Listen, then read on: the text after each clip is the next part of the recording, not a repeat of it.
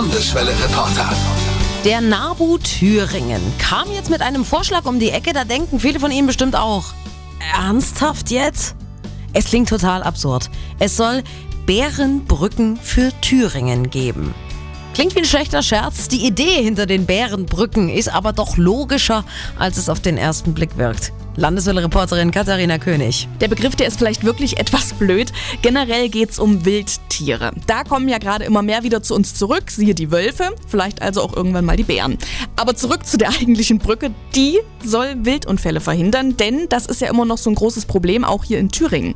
Laut Zahlen vom ADAC sind etwa 5% der Unfälle Wildunfälle und da sind die, die nicht gemeldet werden, noch nicht mit reingerechnet.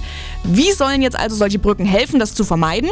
Hat mir Silvester Tamasch vom NABU Thüringen erklärt. Also es gehört ein ganzes System dazu. Es ist nicht nur die Grünbrücke, die da irgendwo in der Landschaft steht und dann stehen Schilder am Wald, hier Wölfe da lang, Wildschweine dort lang. So ist es nicht. An diesen Brücken müssen natürlich so Leitelemente, ich sag mal in Form von Zäunungen, die entsprechend hoch sind, eben bis ganzen Straßenfahrbahnrand über mehrere Kilometer natürlich dann auch explizit die Wälder eingrenzen, damit dann eben auch nicht die Gefahr besteht, dass diese Tiere einfach so schwupps über die Leitplanke rüber über die Straße marschieren. Für den NABU Thüringen gibt es jetzt drei Hotspots, wo die Brücken am dringendsten gebraucht werden. Die A9 bei Triptis-Schleiz, die A4 Quirla Stadtroda und auf der A9 bei Bad Kloster-Lausnitz.